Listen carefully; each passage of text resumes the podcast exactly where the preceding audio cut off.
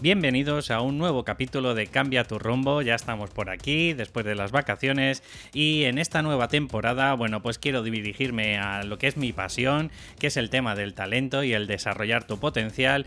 Y para ello, gracias a mi compañera e invitada Paulina Cierlica, que es escritora de dos libros y está pendiente de terminar la última novela, pues vamos a hablar de personajes famosos que tengan que ver, por supuesto, con el talento, de herramientas y sobre todo un montón de información que te ayude pues a encontrar el tuyo, eh, o sea, me refiero al talento. Y por eso, eh, además, eh, si por lo que ves pues no es suficiente lo que te estoy mostrando en cada capítulo, pues también he creado un megacurso que la verdad que llevo trabajándolo pues casi más de 5 o 6 meses entre recapitular toda la información necesaria pues para que descubras tu propio superpoder, que es con el nombre que le he llamado a este curso, y te ayudará de la siguiente forma. Pues obviamente eh, la principal es autodescubrirte, porque si no nos conocemos a nosotros mismos, eh, como pueden ser nuestros valores, nuestras reglas y demás, pues es muy probable que al final pues no encontremos en condiciones nuestra pasión.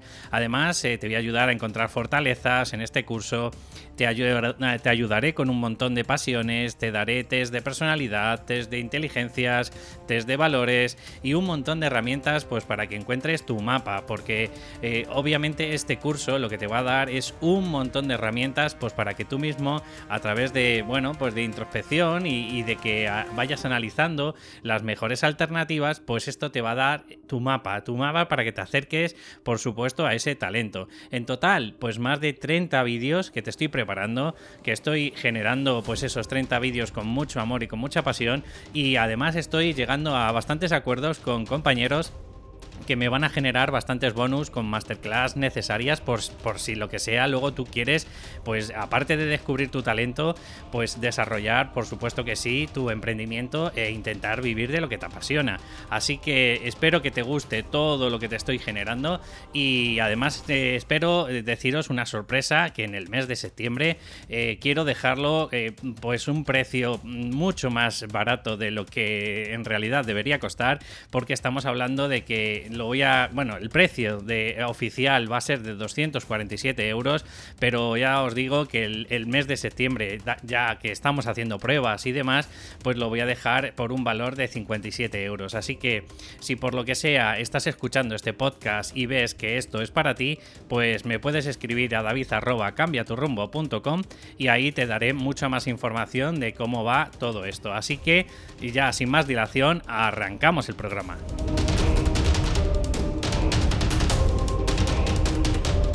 Pues ya estamos por aquí y bueno, pues aparte de mostrarte todas esas herramientas que te iremos transmitiendo y te iremos diciendo pues en el programa poquito a poco, pues también queremos meter pues una especie de, bueno, no sé si llamar una acción o, bueno, pues una categoría en el que quiero implementar aquí pues a, personas que tienen un cierto renombre, que bueno, pues que en su área, en su, en su bagaje, pues han conseguido pues desarrollar o crear su talento pues principalmente yo creo que a partir de los 30 o 35, ¿no? Porque es lo que intento decir desde el principio, que muchas de las veces, como está eh, valorado o creemos que, la persona, según que terminaba pues el bachiller, llegaba a la universidad y desde ahí pues ya vivía de su talento y era un apasionado firme de, bueno, pues del de, área en el que estuviera, pues quiero traeros o queremos traeros pues una serie de personajes de la historia o incluso personajes eh, actuales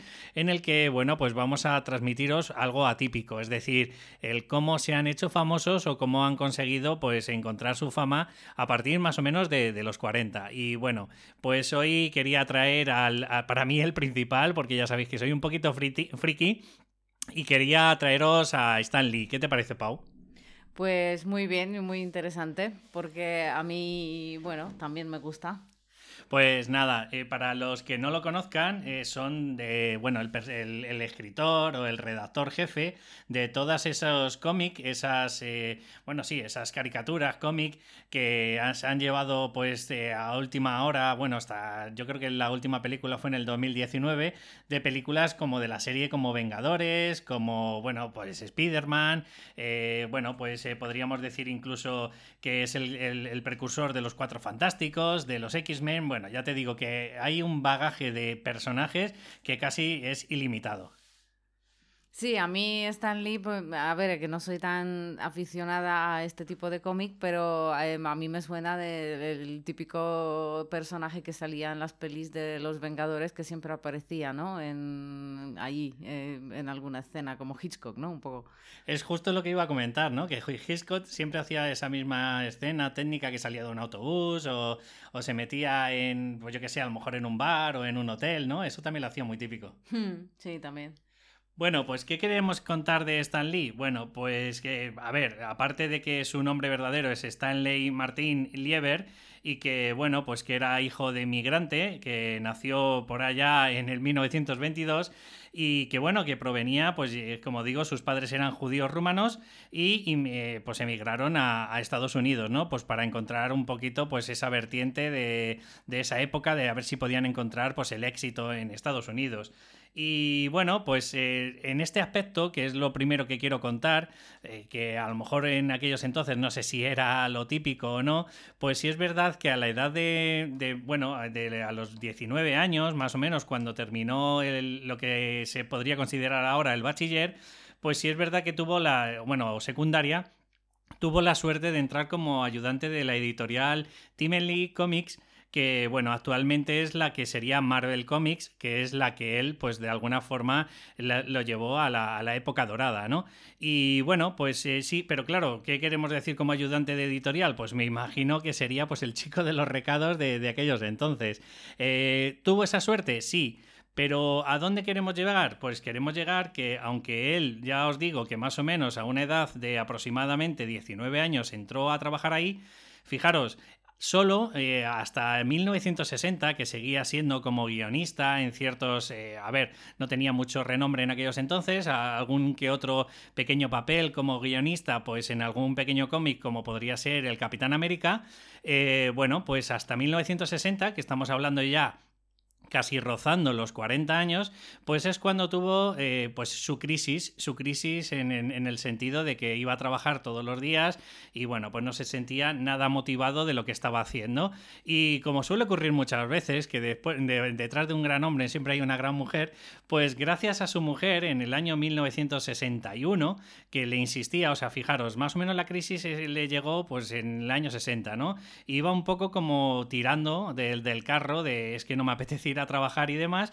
Y justo al año siguiente, que estaba a punto de dejar la compañía, es cuando, pues, eh, como te comento, pues gracias a su mujer, eh, fue el causante o fue la precursora de que consiguiera, pues, crear su, primera, eh, su primer cómic, que le puso el nombre de Los Cuatro Fantásticos. Así que por allá, en 1961, pues fue su primer cómic, que podríamos decir con una edad de 39 años, que bueno, que a lo mejor en aquellos entonces me imagino que no tendría pues mucha tirada, pero que gracias a él fue el, el, primigenio de, toda la saga de, de cómic y miles de cómics que ha ido generando después.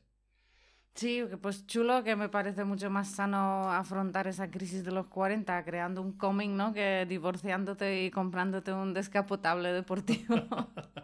Hombre, ¿dónde vas a comparar, Pau? Pero a donde queremos ir de, con esto, porque siempre hay una moraleja, ¿no? Queremos decir que, que aunque parece que en la vuelta de la esquina muchas de las veces puedes conseguir el éxito, pues por, yo qué sé, porque perteneces a una compañía que a lo mejor es tu sueño, o, bueno, pues que has eh, llegado allí de rebote, fíjate, no llegó casi hasta 20 años después esta oportunidad. No sé si, si quieres decir algo tú en este aspecto, Pau. No, o sea, me imagino que claro, que para que mm, a ti te llegue el, éxito o lo que llamemos éxito, ¿no? para que arranques, pues efectivamente tienes que arrancar, ¿no? En el caso de Stan Lee, obviamente tuvo que crear ese cómic, porque sí, tú puedes trabajar en una editorial que, mm, que se ocupa de hacer los cómics, pero y, a lo mejor tú quieres ser, ¿no? Uno de los dibujantes o lo que sea, pero hasta que no te pongas y hasta que no hagas algo para, para conseguirlo, pues obviamente solo mm, no va a caer del cielo. Es decir, lo que estás diciendo es lo de que siempre decimos, acción masiva e imperfecta, ¿no? De Hmm, hacer un montón claro. de acciones y hasta que consigas la, la que, la que tú quieres. O bueno, no la que tú quieres, sino la que, la que suena a la flauta. O por lo menos arrancar, ¿no? Porque tú puedes tener ganas y puedes querer hacer algo, pero hasta que no hagas eh, efectivamente lo que quieres hacer, pues eh, no te va a llegar de la nada, ¿no? Vale, Paulina, pensamos en las mentes críticas, ¿no? En el crítico interno, como le, como le llamo yo, en esas personas que dicen, sí, claro, pero claro, llegó justo en el momento ideal, en el tiempo ideal. Yo no sé si en la época de los años 60 en Estados Unidos, pues era una época bollante en el que, oye, pues cada uno podía conseguir más o menos el sueño americano, ¿no? Que es un poco a lo que hablamos. No lo sé, y tampoco sé, porque no conozco bien la historia, si él ya con ese primer cómic tuvo el éxito, porque a lo mejor, vale, él lo hizo, pero... Es una buena pregunta. Eso a lo mejor, claro, mm, a lo mejor tardó unos años, ¿no? En, en- la verdad que no lo sé, porque yo solo hablo de que por lo menos lo hizo, ¿no? Creó algo. Luego que si tuvo el éxito al instante, lo desconozco. Lo mismo tardó años, ¿no? O, o no, no lo sé. A ver, lo que intentamos demostrar con este podcast es que si se quiere, se puede, ¿no? Porque muchas de las veces el problema, nuestro crítico interno nos pone tantas, eh, bueno, pues zancadillas en el camino que muchas de las veces ni nosotros mismos confiamos ni creemos en lo que hacemos. Entonces, imagínate, pues claro, el cómo vendes eso a los demás. Me da igual si son los años 60, si son los años 2000 o si son los años 2040, no lo sé. Lo que intento decirte es que una de las cosas principales, o, o para mí yo casi te diría que es el, obviamente el talento es muy importante, pero eh, yo creo que incluso podríamos decir que casi el 80% es eh, actitud y mentalidad.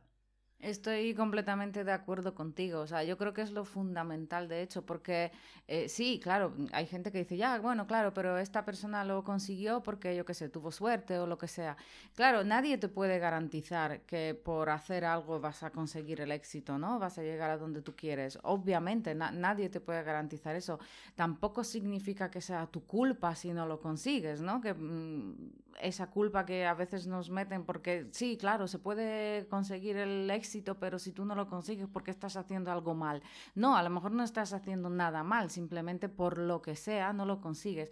Pero lo importante es que tengas fe en que en que puedes hacerlo en que, y en que hagas las cosas, porque yo creo que, que no, hay, no hay nada peor que rendirte, ¿no? Que, que decir, vale, no se puede, creer que no se puede y tirar la toalla y, y no hacer nada. Eso yo creo Sin que... antes empezar muchas de las veces. Y a veces incluso sin empezar, eso es, en, que- en- en pensar que no, no puedes y punto, y, y no hacerlo nunca. Creo que es peor eso que sí intentarlo, hacerlo e incluso fracasar, entre comillas, ¿no? Aunque no te salga, aunque a lo mejor no lo consigas a la primera ni a la segunda, pero si tienes esa convicción, quién sabe, lo mismo sí lo consigues, o lo mismo no, no lo sé, pero por lo menos dedicas ese tiempo mm, tuyo a algo que te da alegría. Y para mí eso sí que es importante, ¿no? Aunque luego no llegues a un éxito tipo Stan Lee, o sí, nunca se sabe, pero desde luego sin ese primer paso de, hacer, eh, ahí sí que no llegas a ningún lado. Bueno, lo primero, eh, hemos puesto el, primer ejemplo de Stan Lee, primero porque eh, para mí es un referente, ¿no? Pero es que si hubiésemos puesto eh, Juan Bolívar, pues probablemente no sería tan relevante para la gente que nos está... No, digo Juan Bolívar por poner un nombre cualquiera, o sea, quiero decir, o como si dices David Muela, ¿no? Pues quiero decirte que no es tan relevante para la gente que nos está escuchando y claro, pues a lo mejor pues dice, ah, pero eso ha sido casualidad o tal. No, no, quiero decir que, que joder, y, y sobre todo también otra de las cosas que quería deciros, eh, muchas de las veces no sé dónde lo escuché, pero, pero no sé si es de Tim Robbins, que eh, digo Tim Ferris, que decía algo así como el 70% de, las, de los cambios que hacemos muchas de las veces fracasan por falta de tiempo, es decir, porque a lo mejor todas las eh, ideas tienen una elaboración y tienen un tiempo de maduración. Entonces, fíjate, este hombre, pues claro, llegó a ser desde guionista, redactor, hasta convertir- en redactor jefe, pero estamos hablando de casi 20 años. Es que estamos hablando de una persona que ha dejado la mitad de, su vida laboral para hasta y ahí es cuando ya le dio un revulsivo porque aquí es donde quiero dar también este segundo punto no gracias a Stan Lee eh, entró en la época no que le llaman la época plata o plateada de, los cómics. No no ahora mismo no me acuerdo qué época es la dorada pero pero quiero decir eh, que estamos hablando de una época muy muy buena para, para el tema del cómic tanto a la hora de generar contenido como a la hora de, comprar un montón de, de cómic eh, desde esa época ¿no? Y lo que quiero decir es que otro punto que quiero dar a favor de Stan Lee es el, el, envolverlo a tu forma. Es decir, habrá gente que será 10.000 veces mejor o no o habrá gente que estará 10.000 veces peor que tú. La diferencia, o una de las cosas que quiero que te quedes con este podcast, es que a pesar de que hay un montón de cosas, eh, o un montón de infoproductos, o un montón de servicios que se generan de alguna forma, eh, lo que me encanta de Stan Lee es que gracias a su forma de interpretar los cómics fue cuando se consiguió eh, pues llegar a esa época tan dulce, ¿no? Como es la que te estoy diciendo de la época Silver, ¿no? Y me refiero a que fue la primera vez cuando, el, digamos, en los cómics empezó a humanizarse a los superhéroes. No sé si esto tú tenías constancia, Pau, pero hasta antes, anterior a esto, siempre se, dibujaba un cómic de un superhéroe, eh, algo como, como si dijéramos de la época de los griegos, cuando los dioses o los semidioses, que eran como completamente diferentes al, punto de, los humanos. O sea, ¿te refieres que como que sus mm, personajes principales tenían ese alter ego, ¿no? O sea, que por un lado eh, pertenecían a esa vida normal de la gente normal y por otro lado eran superhéroes, ¿no? Con, con superpoderes, yo qué sé.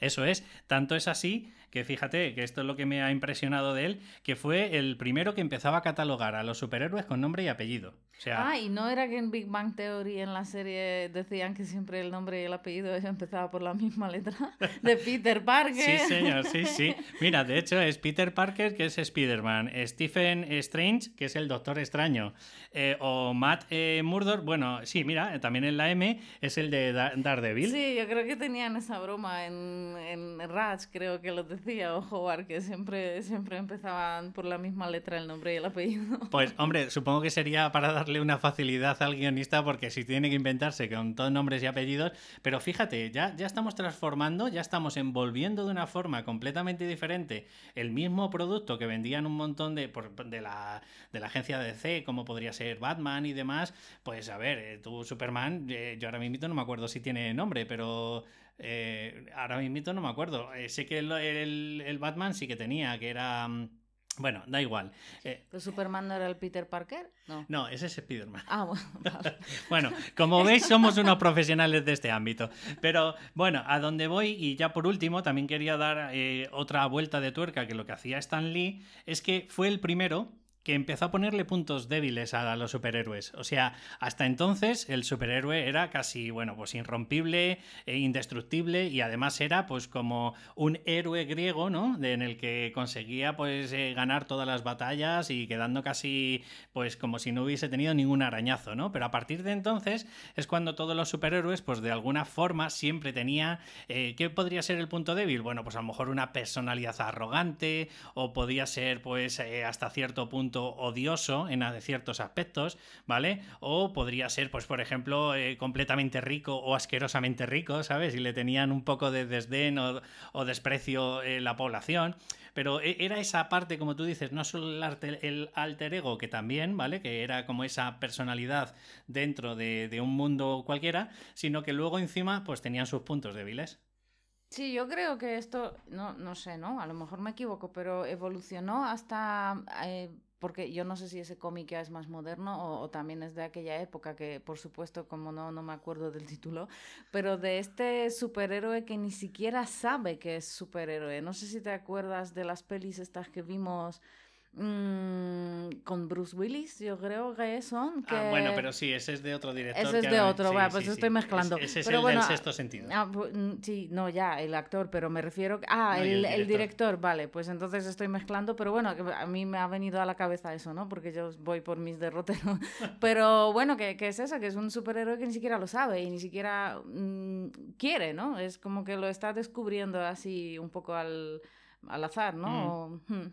Sí, bueno, en, en definitiva, eh, no queremos mostraros como, o no, mejor dicho, no queremos mostrarnos como profesionales del cómic, que como veis no lo somos, ¿vale? Pero, pero quiero, eh, queremos traer a estas personas para que empecemos a, ponerles carne y hueso, o sea, es decir, que nos demos cuenta de que ellos también, me imagino, en sus momentos tenían sus miedos, tenían sus inquietudes, tenían sus eh, ganas de tirar la toalla, como estoy diciendo, que casi con 19 años trabajando en la misma profesión, yo no sé si tendría alguna discusión con el director de aquellos momentos eh, y demás, pero lo que sí quiero decir es que la lucha, la constancia, la perseverancia, el saber un poco que tu talento va por ahí, ¿vale? Pues gracias a eso empiezas a generar guiones, porque además empezó a trabajar también como periodista científico y demás. O sea, quiero decirte que cuando empiezas a abrir un poco, a expandir tu mente, cuando empiezas a, innovar, a crear, a evolucionar, a, convertirte en, ese, en esa persona 3.0 o 2.0, ¿vale?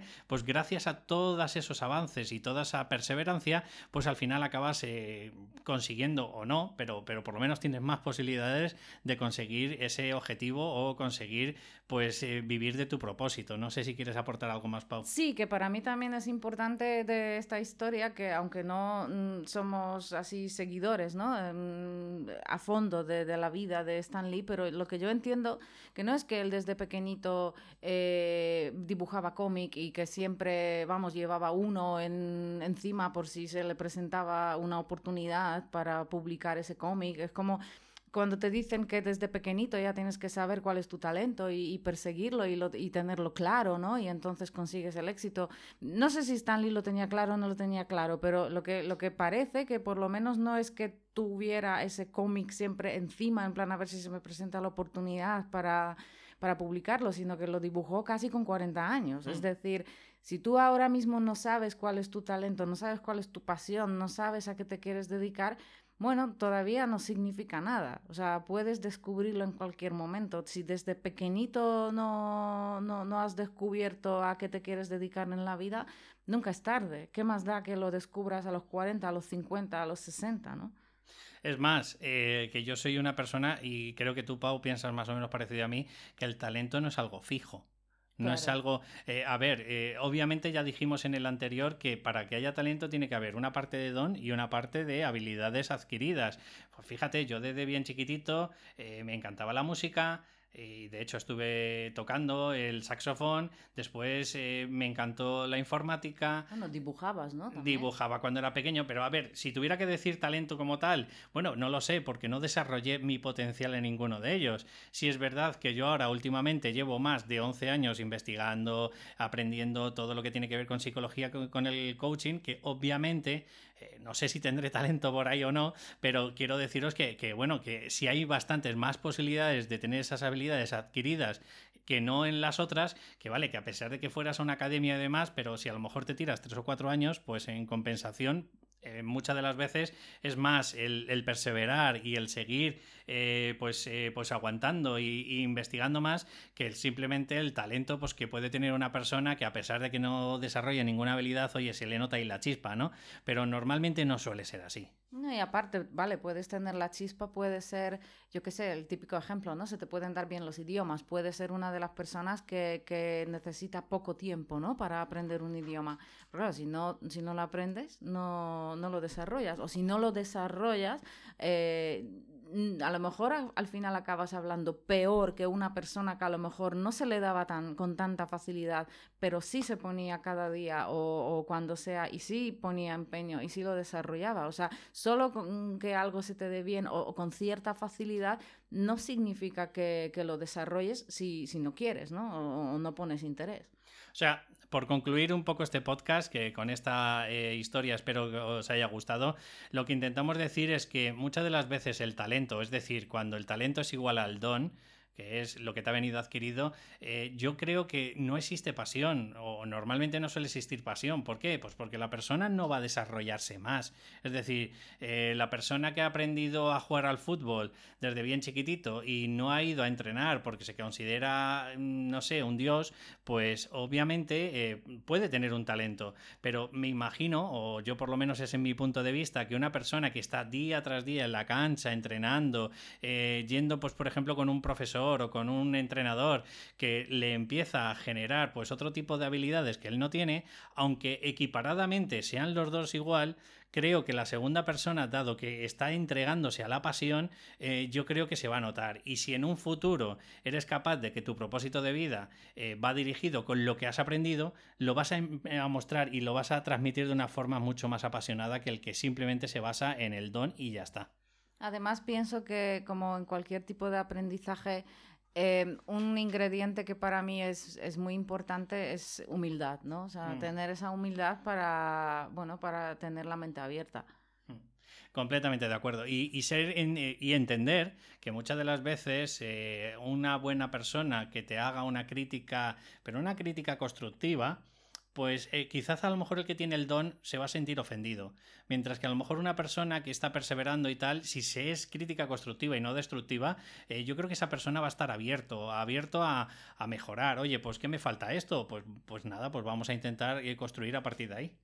Es interesante lo que dices porque también hay un estudio que lo hizo una, no sé si era psicóloga o algo así, se llama Carol Dweck, y dicen que ella em, estudió el, o sea, el talento, pero eh, no el talento en sí. Yo, el estudio eh, trataba sobre em, cuando tú piensas que alguna habilidad es algo con lo que naces y ya está, o la puedes desarrollar a lo largo de tu vida, ¿no? Entonces ella, eh, pues, hacía no sé cuántas investigaciones, un montón, ¿no? Con niños y resulta que los niños que, que, pensaban como que mm, ellos o, saben algo y ya está, o sea, como que, vale, a mí me ha venido esto dado o, se me da bien y, y ya está, y si no se me da bien, significa que ya no puedo aprender como que fracasaban, ¿no? Mucho, mucho más que niños que estaban abiertos al aprendizaje, como diciendo, vale, todavía no sé hacer esto, pero eso significa que no puedo aprender. Y lo digo porque también pasaba igual con la gente que se les decía que, que eran como genios, ¿no? O que se les daba muy bien hacer algo. Pues esa gente también muchas veces fracasaba, entre comillas, y se, y se rendía ante, ante tareas que no sabían hacer porque pensaban que entonces, vale, pues yo se supone que soy un genio, esto se me tiene que dar bien. Si no sé hacerlo, pues vaya caca de vaca. O sea, como que, que esos niños tiraban la toalla, ¿no? Y o sea, como que tenían una baja tolerancia a la Exacto. O sea, tanto los que pensaban que no, no, servían, ¿no? Para esto, como al revés, los que se les decía que eran genios, ¿no? Para cierta cosa.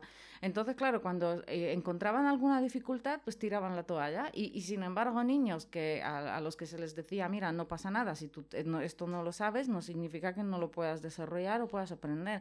Y aprendían mucho más rápido y encima con mucha más alegría, claro que o sea, Que entonces, Pau, eh, ¿cuál es la moraleja de todo esto? Uno, que eh, los que les educaban con que si venía dado ya olvídate, eh, fracasaban. Sí, en plan como que eh, a tú, yo qué sé, se te da bien pintar, ¿no? Pues eh, no sabe, o lo, típico, ¿no? Que a veces decimos, a mí no se me dan bien los idiomas, pues ya está, ya, ya está, ya te has etiquetado, no se te dan bien los idiomas, es como que ya no los voy a aprender en la vida, ¿no? Es esa actitud de tirar la toalla. Y al revés, si a mí, por ejemplo, si me dicen, yo qué sé, se te dan súper bien los idiomas y me topo con algún idioma que me cuesta aprender, pues muy probable que también tire la toalla porque diga, ah, entonces está algo mal en mí, ¿no? O, he perdido mi don, o a lo mejor yo qué sé. O sea, en, vez de decir, mira, si, si, si se te da mal o no sabes, pues todavía no sabes. Pero... O sea, un poco como yo intento inculcar a todos los que están escuchando mis podcasts desde el principio, que es no te pongas jamás etiquetas. Exacto. Bueno, pues eh, ya sabéis, con esta última etiqueta eh, estamos rondando ya los 26 minutos y bueno, pues queríamos traerte esta primera introducción de, historias, de personajes que bueno, pues han influido de alguna forma pues en, sus áreas, ¿no? En este caso estamos hablando de los cómics y bueno, Pau, no sé si quieres decir una última cosa antes de que nos marchemos, porque tampoco queremos alargar mucho más el podcast. No, ya está. Bueno chicos, pues como siempre os comento, eh, agradeceros enormemente que estéis en esta quinta temporada y espero que, oye, pues esta vertiente, esta forma de, crear estos podcasts os, estén gustando y si es así, por favor, hacérmelo saber y bueno, ante todo deciros que por supuesto, si hay alguien que se siente con esa tesitura de que le encantaría saber pues eh, su propósito de vida y cuál es el talento, eh, por lo menos para tener un plan B al que ya tiene, bueno, pues ya sabéis que dentro de mis servicios hay una, pues una especie de proceso que son seis sesiones en el que vamos a tratar pues muchas cosas. ¿Qué vamos a tratar? Pues desde personalidad, desde inteligencia, desde fortalezas, en fin, una serie de características para que nos vayamos dando cuenta eh, hasta qué punto nos han influido en nuestra vida pues todas esas fortalezas y hasta qué punto pues muchas de las veces, aun sabiéndolo, tenemos esos miedos que nos bloquean para tirar para adelante. Pero como aquí solo estamos generando un plan B y no estamos agobiando al personal para que si le apetece, pues que busque su talento, simplemente por lo para que tengas tu mapa y seas capaz de, oye, pues de encontrar una alternativa B. Sin más dilación, como siempre os digo, muchas gracias y nos escuchamos en el próximo programa. Hasta luego.